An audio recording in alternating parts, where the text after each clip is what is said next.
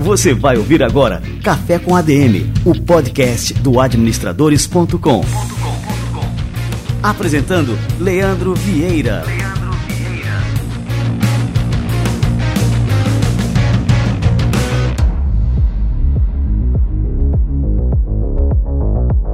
Fala galera, está no ar mais um Café com a DM, a sua dose de cafeína nos negócios. Estamos começando nosso episódio número 337. E eu tô de volta por aqui depois de alguns dias de férias, já com saudades de vocês. Agora o bate-papo que você vai conferir daqui a pouquinho ainda foi conduzido pelo Simão Mairis, que você pode conhecer na semana passada com a entrevista com a Renata Aranega. Simão é nosso diretor de operações, também é sócio aqui no administradores.com. E no episódio de hoje, a gente vai aprender a como estruturar equipes comerciais de alta performance.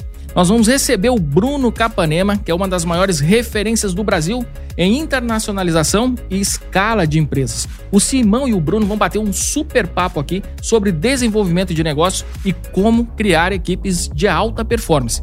Então fica ligado, esse bate-papo de hoje está imperdível e daqui a pouquinho essas duas feras chegam por aqui.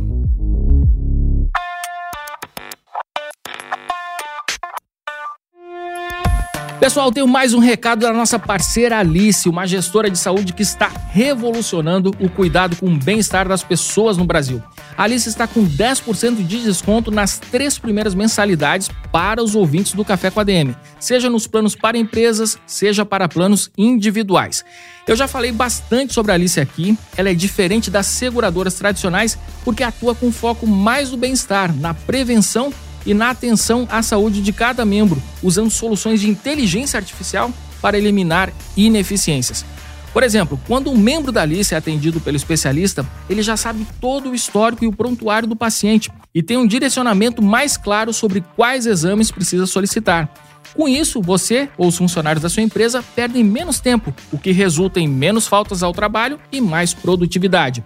Apesar do foco na saúde preventiva, a Alice conta com uma rede credenciada e hospitalar exclusiva, o que garante uma cobertura nacional de alto padrão. Faça uma simulação no site da Alice e aproveite o desconto exclusivo para ouvintes do Café com a DM. Basta utilizar o cupom Café com Alice, tudo junto sem acento, na hora do checkout. O link e o cupom estão na descrição do programa.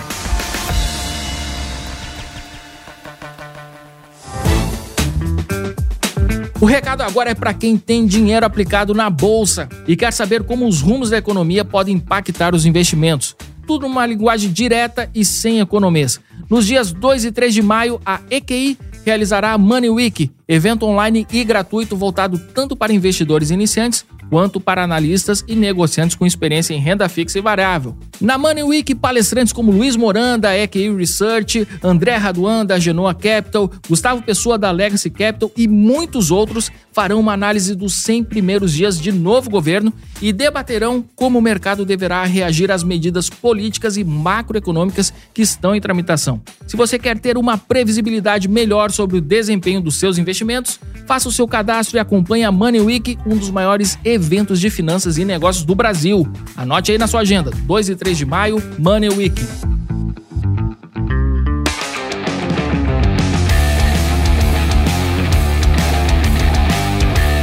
E aí, pessoal, tudo certo? Mais uma vez por aqui, Simão Marins substituindo o Leandro Vieira, mas não fiquem com saudades que o Leandro já tá de volta, tá? Enquanto eu tô por aqui, vão aproveitando que eu também me divirto quando tô apresentando o Café com a DM. Pessoal, hoje eu vou receber por aqui o Bruno Capanema. O cara tem um currículo imenso, eu vou ter que ler aqui no papel porque é informação demais. É um cara que a turma já vinha recomendando bastante aqui a gente bater esse papo. Todo mundo aqui no Administradores já acompanha o trabalho dele, é super fã e a gente vai agora ter essa oportunidade de conversar com ele um pouco sobre sua trajetória e também aprender um pouco com esse cara. O Bruno é fundador do Grupo Dádiva, uma holding de cinco empresas com atuação nos mercados de saúde, negócios e educação. E o programa Olhos de Águia, que deu origem ao conglomerado, atingiu mais de 100 mil alunos e se tornou um infoproduto de referência em vendas e estratégia de crescimento tanto no Brasil quanto no exterior. Bruno também tem formação superior e mestrado na área de arquitetura e urbanismo e a gente vai conversar sobre isso, Bruno. Como é que você fez essa migração aí da arquitetura e urbanismo para a área de vendas? Estou curioso para saber. É, inclusive foi professor na UNB Mas atualmente, hoje, ele se dedica aí aos negócios digitais e à expansão do grupo Dádiva, em especial a Dádiva Business School, que a gente vai conversar um pouco também sobre esses negócios. A Dádiva Business School é onde ele ensina tudo que aprendeu na sua jornada sobre crescimento e desenvolvimento de negócios em nível mundial. Bruno, seja muito bem-vindo, cara. É um prazer te receber aqui no Café com a DM. Nossa, é um prazer estar aqui com vocês. E eu vou te dizer que eu fico até envergonhado de você ler esse negócio todo aí e tal. Parece até que eu faço coisa pra caramba. Eu sou só um cara muito abençoado, que estava no lugar certo na hora certa. Eu acho que é um pouco isso, sabe? Mas eu gosto muito de compartilhar, de transmitir, de transbordar. Minha vida é feita de transbordar na vida dos outros, sabe? Pô, que bom. Eu tenho que ler, cara, porque eu acho importante que a gente, nesse ponto de partida, a gente já explica aqui para o pessoal entender com quem a gente está conversando. E o seu currículo, ele já pontua os tópicos da nossa conversa. Inclusive, eu quero começar por aqui. Você teve um ponto de partida ali na sua vida com a formação na área de arquitetura e urbanismo. E como é que se deu aí essa migração para a área de vendas e, e, se tornar um infoprodutor? Conta para a gente aí como foi esse caminho. É engraçado isso. Olha, eu trabalhei com vendas de certa forma a vida toda, tá? Eu quando era adolescente, assim, eu venho de uma família de classe média, mas a gente já passou altos e baixos, né? E num desses baixos, assim, eu lembro que a minha avó, ela fazia umas rosquinhas e colocava nas sacolinhas tal, e eu saía para vender na rua. Então, essa coisa do vender sempre teve de alguma forma no meu sangue. Mas eu sou uma pessoa que gosta muito de arte, de história, essa coisa toda.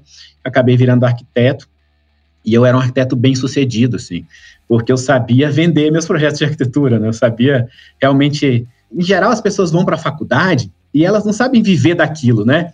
O cara se forma em jornalismo, mas não sabe viver do jornalismo, sabe exercer a profissão de jornalismo. Ele se forma em direito, ele sabe exercer, mas não sabe ganhar dinheiro com aquilo. Então, eu era um arquiteto bem sucedido, tinha um escritório grande, fazia aeroporto, porto, um monte de coisa assim. E, mas eu sempre quis dar aula, dar aula não dá dinheiro, né? Todo mundo sabe disso, mas eu tinha muita vontade de dar aula e eu fui professor universitário 10 anos. E eu via que os meus alunos tinham uma dor muito grande que era, estou me formando, eu vou fazer o que agora? Como é que eu vou ganhar dinheiro? Como é que eu vou ter cliente? Essa coisa toda. E na época, eu conheci o marketing digital ali em 2012, mais ou menos, e eu achei interessante porque eu pensei, cara, eu posso ajudar esses alunos todos e outros arquitetos a viverem bem de arquitetura e eu posso ter mais tempo para minha filha. Nem era uma questão de ter dinheiro com os cursos, as coisas todas. Então, naquela época, eu lancei um curso chamado Arquitetos de Sucesso. Eu ensinava exatamente isso, a gerenciar o próprio escritório, contratar, fazer marketing, essas coisas todas, né? E era um curso muito bem sucedido. Eu vendia muito arquitetos de sucesso, é, na época ali, 2013 e tal, 14, era dos cursos mais vendidos no Brasil, assim, online, mas eu tirava eu tirava leite de pedra, porque não tem nem 200 mil arquitetos no Brasil, né? É muito pouca gente e tal. E só que eu já, nesse ponto, eu já saí da universidade, lembro que eu chorei muito o dia que eu fui pedir demissão, assim, eu gostava de dar aula, né? Mas não dava para fazer as duas coisas.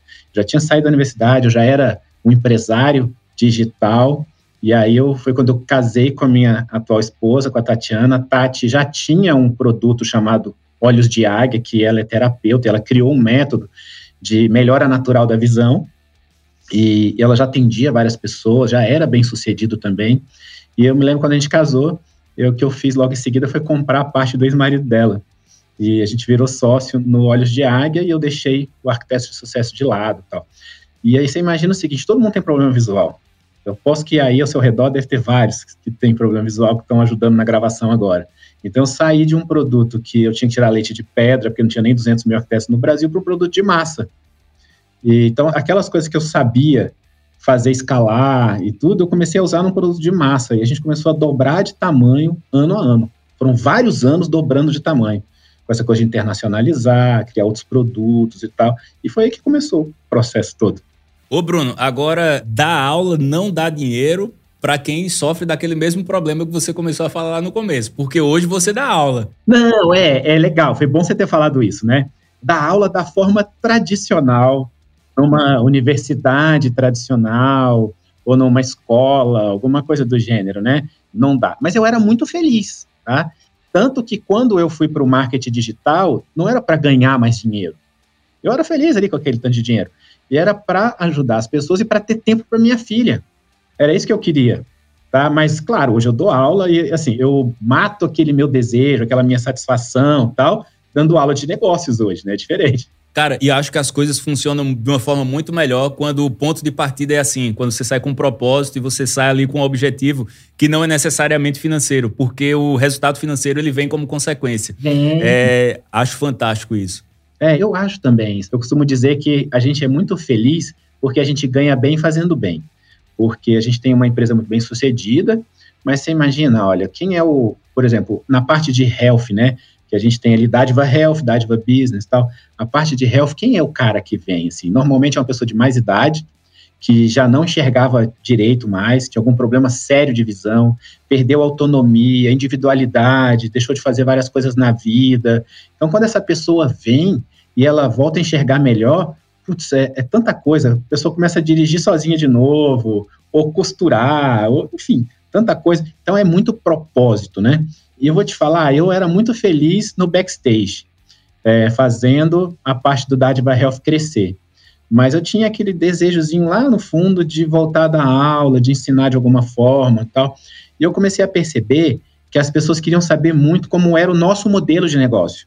Porque a gente nunca teve uma coisa assim, ah, eu faço um lançamento, eu faço um, um evergreen, um perpétuo, sei lá, essas estratégias todas tem no marketing digital, que a gente até usa, mas eu sempre entendi como um negócio, né? Eu sempre falei, eu sou um empresário digital, eu tenho marca de suplemento, eu tenho várias eu tenho um ecossistema todo. As pessoas queriam entender como isso funcionava, né? E foi aí que eu percebi, eu falei, putz, eu posso fazer esses caras terem uma empresa que eles podem passar para os filhos, que eles podem vender uma parte, se quiser, né? É diferente isso. E aí, quando é propósito, você tem toda a razão. Quando é propósito, a gente faz com muito mais gosto e o dinheiro no final ainda vem, né? Verdade. Bruno, e você tocou num ponto muito interessante aqui agora, que é essa visão de construção do negócio, construção de marca, geração de valor. Assim como você, aqui a gente também é uma escola, a gente tem produtos de educação e a gente usa todas essas estratégias que estão no mercado de lançamento e produtos digitais. É, mas a gente usa isso como ferramenta.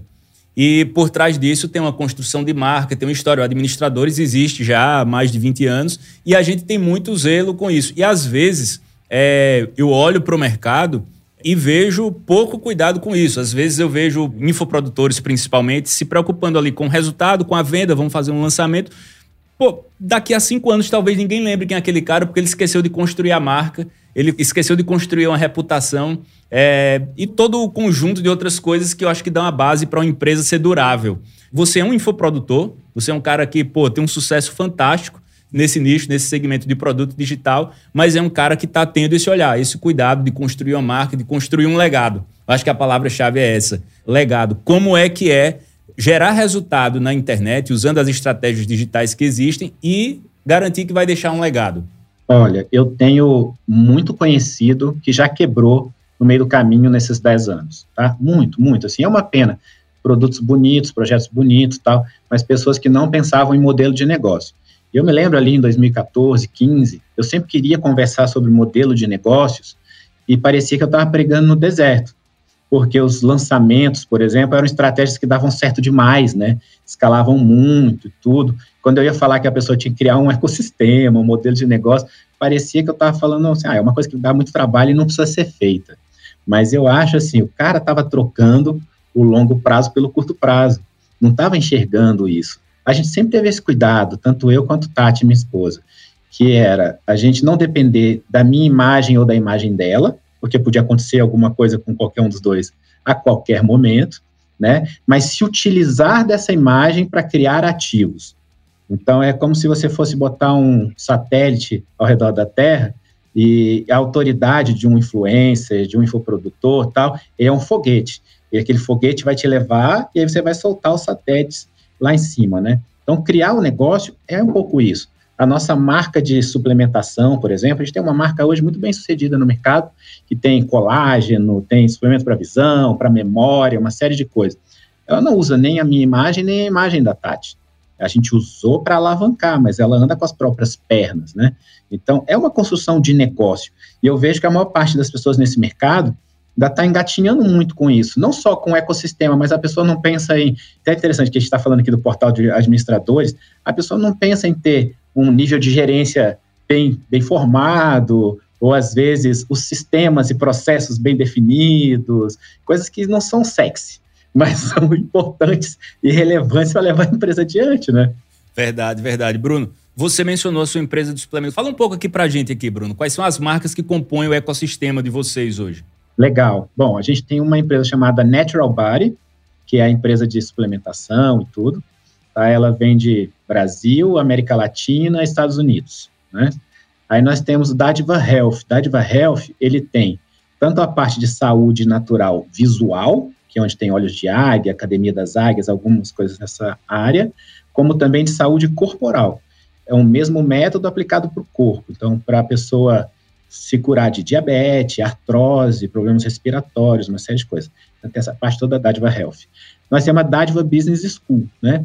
O que é a Dádiva Business School? É onde a gente ensina nosso método para que a gente tenha essa empresa. Então, como a pessoa vai mesclar produto físico com produto digital, time comercial, a gente tem mais de mil pessoas no nosso time comercial, né? Time comercial, como a pessoa internacionaliza, essas coisas todas, que a gente ensina o que a gente faz.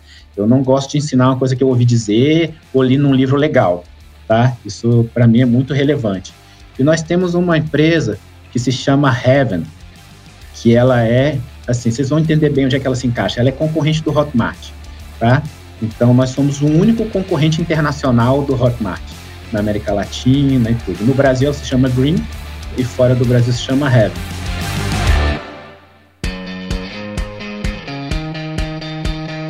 É importante a gente olhar para esse ecossistema para entender como esse histórico de vocês aí se relaciona. E aí, cara, você já tocou no ponto aqui que era um dos temas que eu tinha separado para a gente começar. Que é, vamos falar agora de vendas, de comercial. Você falou que vocês têm mais de mil pessoas no time comercial de vocês, cara. Como é que é organizado esse ecossistema? Quem são esses vendedores? São vendedores todos internos, uma equipe própria? Vocês trabalham com representante? Como é que funciona isso? É complexo, eu vou tentar simplificar, tá bom? Eu enxergo times de venda da mesma forma como eu enxergo estratégias digitais. Então, como você vê, sei lá, uma empresa digital que tem é, lançamento, que tem evergreen, né, perpétuo, ou que tem é, lançamento meteórico, que é um tipo de lançamento diferente. Então, são estratégias diferentes de abordagens diferentes. Então, eu tenho times de vendas diferentes também, tá? Então, eu tenho um time de vendas que ele é exclusivo para a área de saúde. Então, ele vende todas as coisas relacionadas à saúde visual eu tenho um time de vendas que ele também é da área de saúde, mas ele gera as próprias leads. Então, a pessoa gera as próprias vendas e toda vez que ela gera uma venda, ela pede indicação, né? 20 indicações, 30 indicações, ele anda com as próprias pernas. O primeiro time, que a gente chama, tem uns nomes engraçados aqui, tá? Um chama Pretor, o outro chama Marshalls. O Marshalls é o time que anda com as próprias pernas. O Pretor é um time para onde a gente passa as leads de um lançamento. Então, a gente às vezes gera 300 mil, até 600 mil leads, a gente já gerou num ciclo assim, né, de lançamento. Você converte 1%, 2%, tal. Então essas pessoas recebem essas leads todas e ligam um a um e dobram, triplicam a conversão, né? Porque estão vendendo um a um, é como se o cara tivesse um vídeo de venda específico para cada pessoa que está ali. Esses dois times são os times de saúde. Eu tenho um time de high ticket que vende as coisas da Dádiva Business School, né? Então, esse é um time mais consultivo, ele leva mais tempo para fazer uma venda, não é tão imediato, às vezes ele tem que atender a mesma pessoa várias vezes, que é um ticket que é 30, 50, às vezes 150 mil, às vezes até mais, dependendo do tipo de serviço que ele está comprando. E eu tenho um time que a gente chama de Growth Care. O que é o Growth Care? Ele é um time que ele cuida e cresce ao mesmo tempo. Como assim? Ele liga para todos os meus alunos para saber se aquela pessoa teve o onboarding, se ela acessou direitinho, que, que se deu tudo certo, está tudo bem e tal. Então, ele liga para todos os alunos. Naquela ligação, ele faz um cross-sell do suplemento, ou faz um upsell, alguma coisa do gênero, e ele gera indicações dos alunos. Esses indicados a gente joga num, num outro funil separado. Isso a gente tem outros times sendo montados, mas você percebe que cada um deles tem uma estratégia diferente, assim, né? O único time presencial aqui na sede da empresa é o Growth Care, porque esse cara ele tem que lidar com BO, né? Então, ele ligou para a pessoa, teve um problema de suporte, ele corre ali na pessoa de suporte, ou corre na pessoa do especialista, fala, ninguém atendeu eles e tal, esse cara precisa estar tá mais aqui conosco, né? Os outros times são home office. Cara, legal você ter falado sobre essa estrutura, porque não existe método pronto para nada, né? Eu acho que cada organização ela vai construir as coisas como elas funcionam para você. Eu já ouvi muito gestor é, falar que o vendedor ele tem só que vender, ele não tem que se preocupar com outra coisa. E vejo também se aplicar com muito sucesso o vendedor que ele é também uma espécie de sucesso dentro da empresa, porque ele é o cara que vai continuar vendendo ali e dar resultado das duas maneiras. Acho que tudo depende muito ali da cultura e de como uma empresa se organiza, não é verdade? Depende de cada coisa mesmo, você tem toda a razão. A única coisa que eles têm em comum é a maneira como a gente gere eles, tá? Que aí é um, um método, não foi a gente que desenvolveu, tá? É, existem outras empresas no mercado que fazem isso, acho que talvez a gente faça isso bem feito demais. Então, são as rotinas, né? É dividir as metas por semana, a semana começa na quarta-feira, porque por uma série de motivos. Então, a semana começa na quarta, tem todos os dias tem reunião de manhã para poder é, estimular essas pessoas, porque um vendedor escuta muito não. Uma pessoa tem que ter uma mente muito blindada, né? Então, estimulá-los. É, a gente também estimula muito que quem está performando bem possa ensinar os demais novas coisas que eles desenvolveram. Né? Então, a nossa competição entre o time não é tanto igual em outros times de venda, tem por aí em outras empresas. Na verdade, a gente é, reconhece aquela pessoa que ensina os outros. Por exemplo, para Olhos de Águia, eu tenho uns oito jeitos diferentes de vender. Quando chega um vendedor, eu falo, antes de você desenvolver o teu, você vai usar um desses aqui. Então, essas rotinas, elas se repetem, independentemente se é high ticket, se é saúde, se é os caras que geram a própria lead e tal. Isso a gente faz sempre. O Bruno, é, um outro ponto aqui é que você tem produtos bem específicos, né? Então, o cara que vai vender um produto da área de saúde, ele precisa entender daquele assunto. O cara que vai vender o high ticket, ele vai falar com um extrato de público que ele é muito diferente do cara que vai comprar o seu ticket menor. Como é que vocês preparam esses vendedores, essas equipes comerciais e também como vocês selecionam? Porque eu acho que isso, é, isso é um ponto importante, né? Quais são os critérios que você leva em conta para selecionar e depois para desenvolver esses profissionais? Tá, o que acontece muito aqui, e isso eu acho que é um jeito legal que talvez quem está assistindo a gente possa replicar. É, eu não tenho aquela coisa de passar um tempão no processo seletivo do vendedor e aí colocar o vendedor para vender para ver se ele deu certo ou não, tá? O que eu faço, na verdade, é uma inversão. Eu faço um processo, que era quase um lançamento, então faço um processo em que eu trago muita lead para poder assistir a gente falando sobre o time de vendas. Essas pessoas não precisam ser vendedores, tá? Eu vou capacitá-los. Então, o que eu vou fazendo é uma sequência de aulas diárias, durante quatro dias ali, e de uma aula para outra, a pessoa tem uma tarefa que ela tem que mandar para mim. A primeira tarefa é um perfil comportamental. Eu preciso entender se ele tem o comportamento certo para poder ser vendedor. Tá? As outras são coisas que eu vou ensinando. Então, eu vou ensinando o método de vendas, eu vou ensinando um pouco sobre o produto. Então, uma das tarefas, por exemplo, é gravar um áudio para mim, tentando me vender o produto segundo as coisas todas que eu ensinei. O que, que vai acontecendo com esse cara? Se ele não for selecionado, na pior das hipóteses, ele aprendeu a vender com a gente. Né? Então, ganhou um, um conteúdo legal. E aí, a última etapa é o cara vender mesmo. Então, eu coloco eles para vender, eles já têm direito àquela comissão, obviamente, que eu não vou fazer o cara trabalhar de graça para mim, né?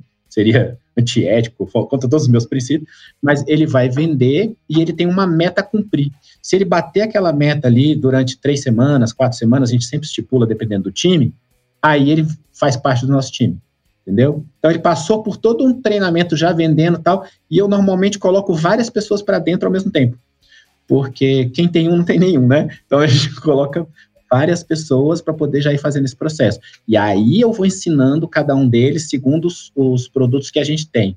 Agora, lá atrás, quando eu faço o perfil comportamental, eu já sei se a pessoa é boa para o high ticket, se é boa para o outro, tal, começa a fazer essa divisão. Legal. E é interessante entender também, Bruno, como é que essa sua esteira de produtos, como eles se comunicam, né? Porque acho que o grande sucesso, o elemento chave aí para ter sucesso, principalmente no digital, é ter essa esteira que você continue vendendo. Pô, eu acho que o mais difícil é você encontrar o cara que quer comprar. Quando você encontra o cara que quer comprar, você tem que dar um jeito de continuar vendendo para ele.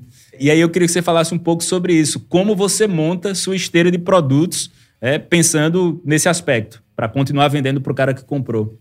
Legal, boa pergunta. O que, que a gente faz aqui? Eu não chamo mais de lançamento, por exemplo, tá? Você vai entender por quê. Eu falo que a gente tem ciclos. O que, que são os ciclos? Eu passo ali quatro, cinco semanas fazendo abordagens diferentes de venda com aquele lead que entrou no nosso WhatsApp, no nosso e-mail, seja lá o que for, né? E, e o que, que são esses ciclos? Cada etapa desse ciclo. Eu começo tentando vender pelo produto mais caro. Aí eu passo uma semana, abro o meu carrinho ali com aquele produto mais caro tal. Na semana seguinte eu faço uma ação de venda, gerar um meteórico, alguma coisa, com um downsell daquilo ali. O cara comprou aquele downsell, eu ofereço mais caro de volta. 6% fazem esse caminho de volta, tá? Aí na outra semana, então eu vou fazendo downsells sucessivos, até que em determinado momento eu faço uma venda mais forte dos suplementos, que até quem comprou o primeiro compra os suplementos, então dá um, um boom alto assim dos suplementos a gente vende ali. Mas o que, que acontece ali? Primeiro, eu estou tirando leite de pedra, estou fazendo o cara passar por todo um processo para poder vender bem para ele. O cara às vezes quer um produto de 3 mil, outro quer o de 2 mil, outro, e eu sempre levo ele para o upsell daquela coisa que ele não tinha comprado antes e normalmente o cara compra, tá? O meu time de vendas funciona em paralelo com isso daí. Então, o meu time de venda vende todos os dias, o ano inteiro, e eles estão liberados para vender qualquer um desses produtos né? Agora, como é que eu crio essa escala do produto mais caro para o produto mais barato tal? É uma coisa muito simples, tá? Que todo mundo consegue fazer, que é o seguinte, graus de autonomia. Porque às vezes a pessoa, eu estou lá na Dádiva Business School, eu estou falando para o cara ter isso tudo, e a pessoa fala, mas eu tenho um conhecimento só, eu só sei fazer as pessoas emagrecerem, por exemplo. Aí eu falo, não, tá tudo bem, cara, mas olha só, se você tiver um conhecimento só, que seja fazer as pessoas dirigirem, você pode ter um e-book que ensina a dirigir, você pode ter um vídeo que ensina a dirigir, um curso com comunidade, você pode ensinar um a um igual na autoescola e você pode dirigir para o cara. E cada um desses é grau de autonomia. Quanto mais autônomo é o teu cliente, mais barato você vai cobrar. Então, o cara que é muito autônomo pode melhorar a visão dele comprando um e-book. Mas o cara que não é nada autônomo e precisa de ajuda, ele vai contratar um atendimento um a um. Então, só aí já tem toda uma esteira de produtos que você pode criar dentro de um mesmo conhecimento. O cara que entrou no mais barato, ele vai sentir essa necessidade. A gente vai falando com ele: olha, eu sou uma pessoa de ir para academia, mas eu gosto de personal. Então, a gente vai trabalhando um pouco em cima dessas coisas. E aí, quando é que a gente criou o ecossistema? Eu pensei, tá, eu preciso trabalhar o LTV dessa pessoa, né? E eu quero aplacar a dor dela, que no caso, por exemplo, quando a gente criou tudo, era só questão visual. Eu quero aplacar a dor de melhorar a visão. Não necessariamente o cara quer fazer um curso, mas ele quer tomar suplemento, cara, vai tomar um ano de suplemento. Mas essa mesma pessoa, na nossa empresa de suplemento, ah, é uma senhora em geral, ela vai tomar colágeno para melhorar a pele dela. Então, essa venda para a pessoa é para sempre mesmo. Você já gerou autoridade, relacionamento, a pessoa confia em você e aí você vai vender para sempre. Bruno, eu particularmente sou uma pessoa que acredito muito na importância do vendedor, da figura humana na estratégia comercial. O seu Vieira é o pai do Leandro, nosso CEO aqui e apresentador do Café com a DM. O seu Vieira é um cara que construiu a vida, a família, os negócios dele com a competência de venda. Ele é um self-made man, é um cara que começou como vendedor, vendia máquinas de datilografia e construiu uma empresa muito sólida no setor em que atua até hoje no setor de distribuição de alimentos, e ele sempre falava muito na importância do cara, o vendedor. Então, toda a construção que ele fez foi tendo essa visão, porque ele foi vendedor, então ele entendia a importância do vendedor para aquela conversão. E eu já ouvi de muitos produtores digitais aqui no nosso mercado, eu já vi declarações, por exemplo, como: ah, eu não tenho ninguém vendendo. Minha estratégia é tão boa que vai vender sozinha. No máximo, eu tenho uma pessoa no sucesso ali para fazer o suporte e atendimento. Faz sentido uma estratégia que você não tem vendedor, cara? Claro que não. Sabe o que acontece com esses caras? A maior parte das pessoas que são empresários do mundo digital não eram empresários antes. O cara era que nem eu, é um arquiteto, outro é um nutricionista, sei lá, o cara vinha de alguma outra área tal. Então a pessoa não tem conhecimento nenhum da vida empresarial. E a pessoa costuma achar que o mercado digital reinventou a roda. Né? Então, a pessoa pensa assim, não, aqui nós estamos falando sobre eu poder vender deitado na praia com meu computador no colo, né? Que no começo era assim, né? Que os caras faziam as propagandas e tal. isso tem um lado muito ruim, que é a pessoa não entender o negócio dela como um todo e não entender as estratégias que já existiam antes do digital e que podem ser muito bem aproveitadas. Esse cara que está fazendo um funil, uma coisa tão perfeita, sensacional, que está vendendo sem precisar de vendedor, duas coisas estão acontecendo com ele. A primeira é que ele está deixando muito dinheiro na mesa, porque se ele tivesse vendedor, ele ia vender duas, três, quatro vezes mais, tá? A segunda é, ele depende de uma única estratégia que hoje funciona perfeitamente bem, e o dia que não funcionar mais, ele não vai saber o que fazer. Né? Eu costumo dizer que existe venda por telefone desde que inventaram o telefone. O Grambel testou o telefone e na segunda vez acho que ele ligou para alguém para vender o telefone. E é uma coisa que existe no mundo inteiro até hoje. Então, fechar os olhos para isso é uma tremenda uma besteira. Né? Eu vejo que os meus vendedores servem para ajudar a gente com um monte de coisa. Eu quero testar preço, eu ponho primeiro na mão do time de venda, ao invés de fazer uma grande ação. Eu quero entender melhor as objeções. O meu time de venda passa para mim as objeções, porque eles estão falando com um a um. Né? Então, é muito diferente. Eles me dão ideias de novos produtos, de novas coisas. Isso se retroalimenta. Eu vejo duas tragédias, cara, nessa declaração, nessa visão. Uma é isso que você falou, de a gente ter muito dinheiro ficando na mesa. E eu acho que às vezes tem até uma questão de visão. Às vezes o cara tá vendo que ele tá tendo um resultado bom ali, né? Pô, o cara não ganhava nada. E ele foi e fez 50, 100 mil num lançamento, pô, ele achou que tá fantástico. Mas esses 100 mil que ele fez ali foram 1% dos leads que ele gerou. E o time de vendas vai ali fazer muito mais, vai fazer uma conversão muito maior. E o outro ponto, eu acho que essa incapacidade de ver o negócio como algo contínuo, o legado, de pensar na construção que ele está fazendo com aquilo dali. Então, reforço aqui, fica a dica, pessoal. Considerem os vendedores em suas estratégias. Nossa, eu morro de pena, porque eu vejo, às vezes, tem pessoas que chegam para fazer algum curso meu, alguma mentoria minha, e a pessoa, ela tinha um negócio super bem sucedido, ela achou que ela ia viver a vida toda daquele jeito, e ela se acomodou daquele jeito. De repente, o anúncio fica mais caro, a lead converte menos, as coisas vão mudando e ela fica em pânico. E aí ela pensa, putz, agora eu tenho que pensar em novas coisas e tal. Devia ter pensado lá no início, né? Claro que ainda dá tempo, mas é uma falta de visão de negócio. Isso é claro, assim, falta de visão de negócio. E tem um risco imenso aí nessa história, porque às vezes a pessoa não percebe, mas ele não tem um negócio. Na verdade, ele está trabalhando para o Mark Zuckerberg. Né? Ele está é ali. É, é muitas vezes ele vai montar uma campanha, pô, o cara tá feliz porque fez 100 mil, mas ele deixou 200 na mão do Mark Zuckerberg. E a base dele tá 100% dependente. Se a meta deixar de existir, ele não, não existe mais, cara. Ó, vou te dar duas coisas com relação a isso. Uma é, como eu sou sócio de plataforma de venda, eu tenho acesso a muita insider information, né? Então, sem citar nome de ninguém, sem colocar ninguém na roda e tal, eu sei que tem muita gente que, para poder vender, sei lá, 10 milhões, gasta 9, né? Ou então que a pessoa quer dizer para o mercado que ela é muito bem sucedida e ela infla os números de uma maneira absurda. Então, você não pode acreditar em tudo que você vê, para começo de conversa, né? E isso que você estava falando, por exemplo, antes da gente entrar aqui, eu estava na reunião com o meu time, discutindo uma série de estratégias de viralização, de grupos de WhatsApp, uma série de coisas que nos protegem da meta, do Google, de quem quer que seja, porque é exatamente isso, né? Se, eles são os donos dos meios de produção, né? Se acabar, já é. Exato.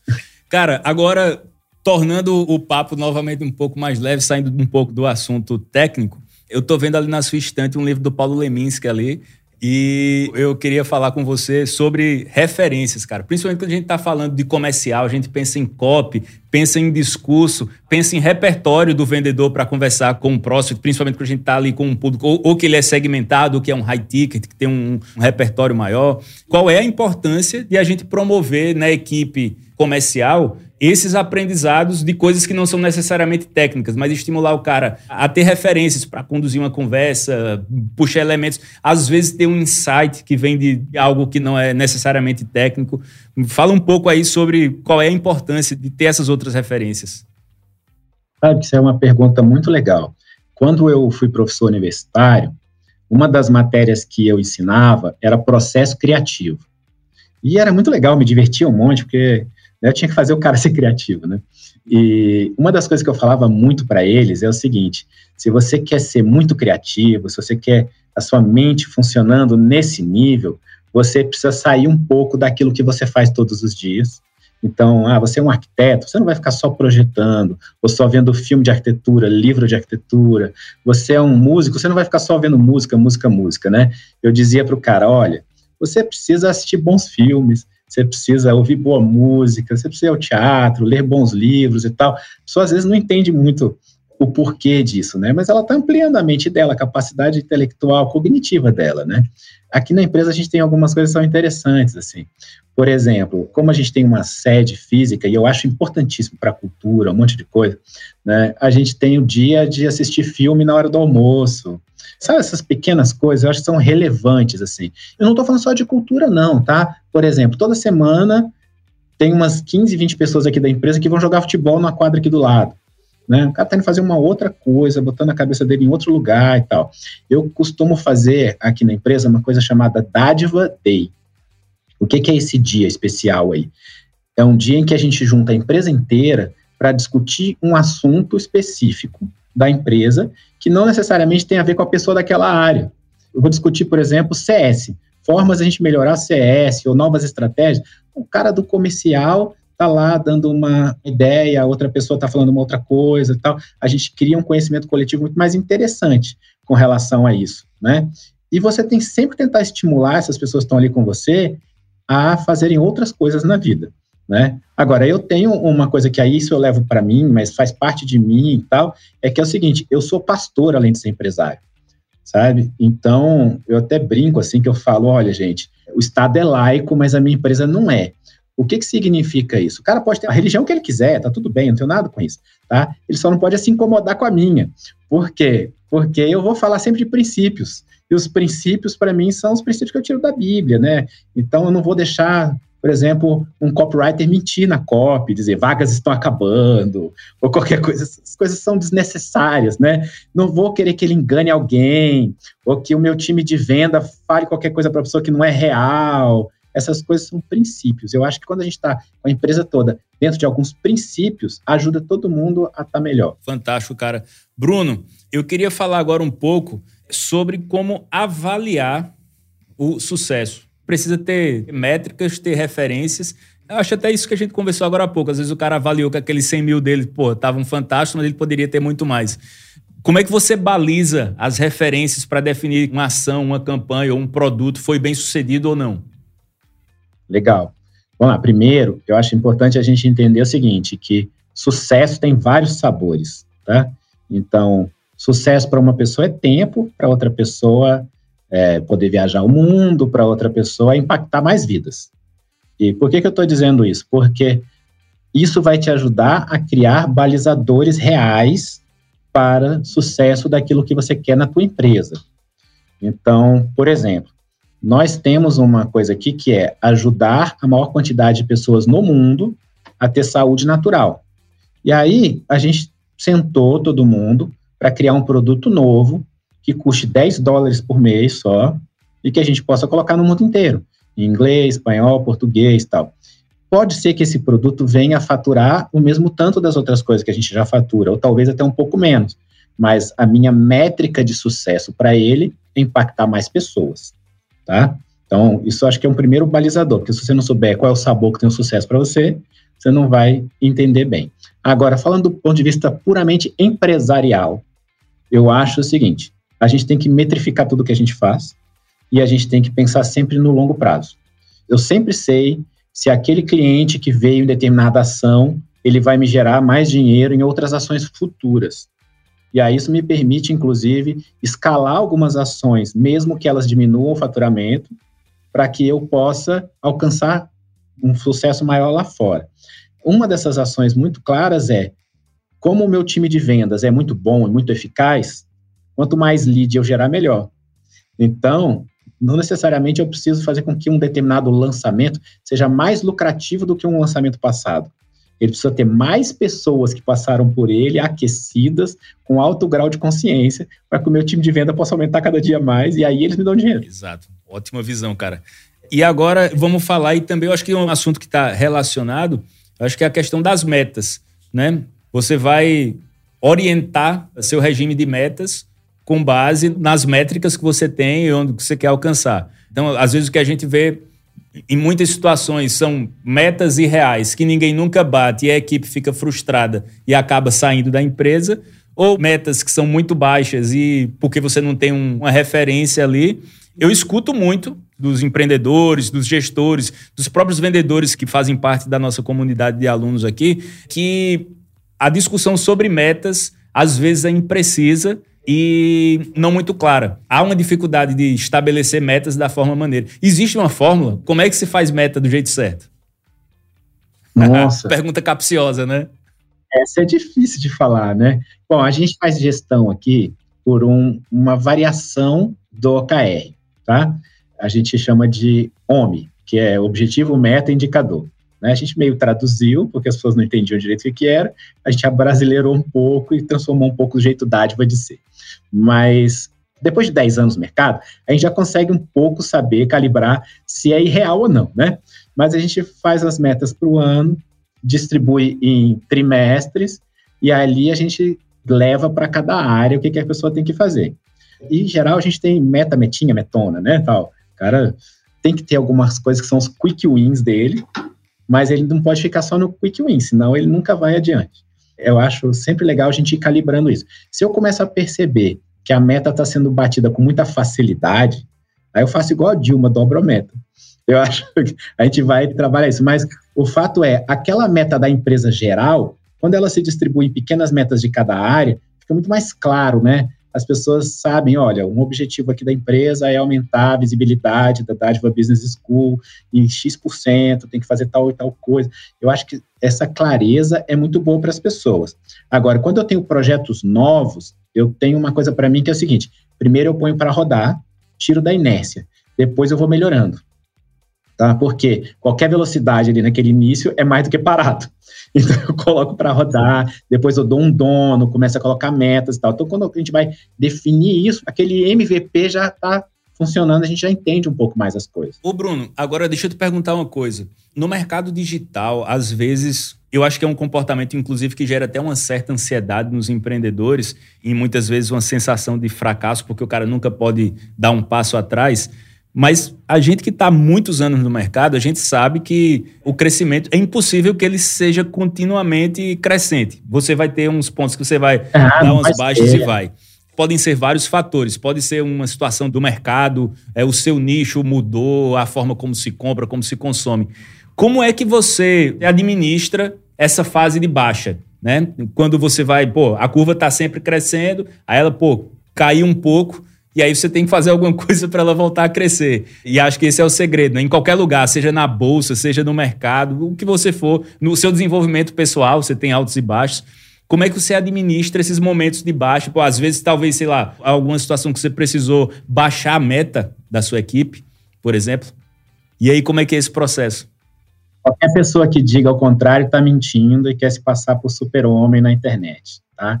Eu vou te dar um exemplo muito prático aqui a gente teve uma época um aumento de inadimplência absurdo, assim, a gente dividia em até 18 vezes algumas coisas e a gente estourou a inadimplência, nosso fluxo de caixa ficou apertadíssimo e a gente teve que sentar e redesenhar um monte de coisas, né, de reduzir a quantidade de parcelas, ter um time só de cobrança, reduzir investimento no próximo ciclo, não era fácil, tá? Não foi fácil, graças a Deus, depois a gente passou por isso. Então, todo mundo passa, isso aí é natural. Agora, eu tenho algumas coisas em mim que me ajudam a lidar com isso.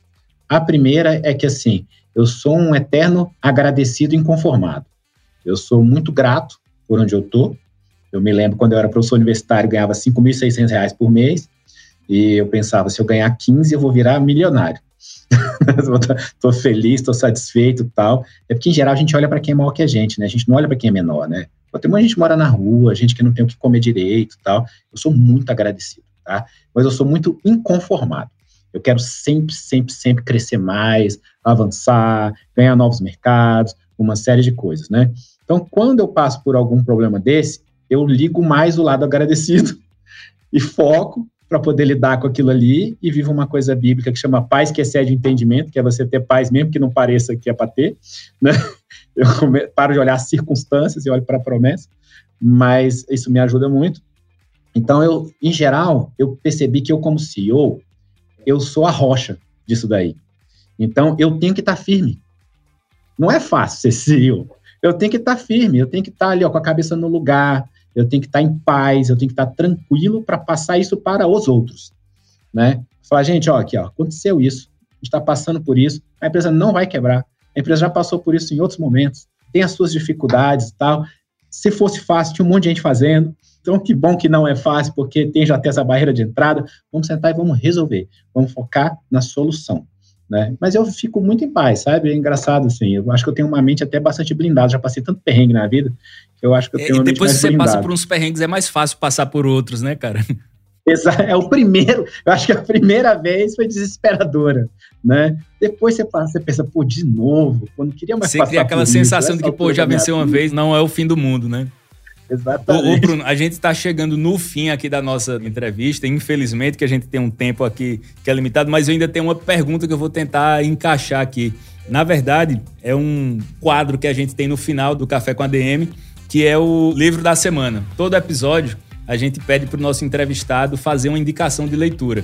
E aí eu queria que você falasse um livro, dois, quantos você quiser indicar aí, pô, que vale a pena ler. Pode ser sobre vendas, pode ser sobre estratégia ou pode ser sobre qualquer outra coisa, tá? Tá valendo.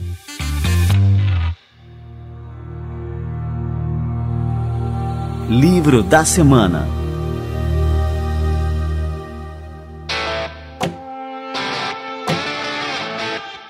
Ó, eu vou falar então de dois livros, tá? Um livro, ele se chama Blitzscaling. Eu gosto muito desse livro, porque ele mostra empresas de crescimento acelerado e como você lidar com isso, né? Porque quando você cresce muito aceleradamente, um monte de coisa fica caótica para trás e tem coisas que você tem que lidar, algumas coisas que não são as melhores possíveis, mas você está crescendo, crescendo, e a gente usa muito esse estilo de crescimento aqui na empresa, né? A gente tem um crescimento muito acelerado. Isso gera, às vezes, algumas dores de cabeça, algumas coisas, é normal, porque para crescer muito rápido, não dá para ser tudo perfeitinho, bonitinho e tal. Então, esse livro é bem legal, Blitzscale, tá? E o outro livro que eu vou falar, ele chama Enfrente o Seu Leão. Ele é um livro que mudou muito a minha cabeça, na minha vida, assim. Aí já é uma coisa mais espiritual, que ele diz assim, que se os seus sonhos não são tão grandes que eles só podem ser realizados na sua vida com a ajuda de Deus, você está sonhando pequeno e está diminuindo o tamanho de Deus na tua vida. Então, é assim, tenha coragem de fazer grandes coisas, ir atrás de grandes coisas, em frente ao seu leão, porque realmente você vai conseguir, sabe? Então, isso me ajuda muito a lidar com as coisas do dia a dia e querer sempre ser Noel.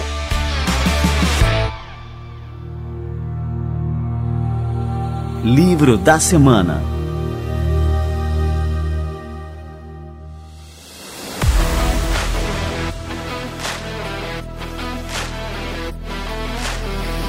Maravilha. Bruno, cara, muito obrigado aí pelo papo. Eu queria ter ficado aqui mais algumas horas, porque eu sei que a gente tem assunto para abordar aí. Infelizmente, a gente tem um tempo limitado no podcast, mas tenho certeza de que a gente vai ter que marcar outros momentos aí para a gente conversar mais sobre os assuntos que não couberam aqui nesse papo de hoje, tá? Eu tenho um bom prazer, pena que passou rapidinho e tal. Eu gosto de bater papo, falo demais, né? espero que eu tenha ajudado as pessoas de alguma forma, mas é um prazerzão estar aqui. Cara, a mim você já ajudou bastante. Aprendi muito hoje, cara. Tenho certeza de que muita gente também vai aprender. Bruno, muito obrigado, cara. Um grande abraço, viu? Pessoal, aqui a gente conversou com o Bruno Capanema, CEO e fundador do Grupo Dádiva. Obrigado pela companhia de vocês e a gente se encontra no próximo episódio do Café com a DM. Comigo ou com o Leandro, tá? Até a próxima, pessoal.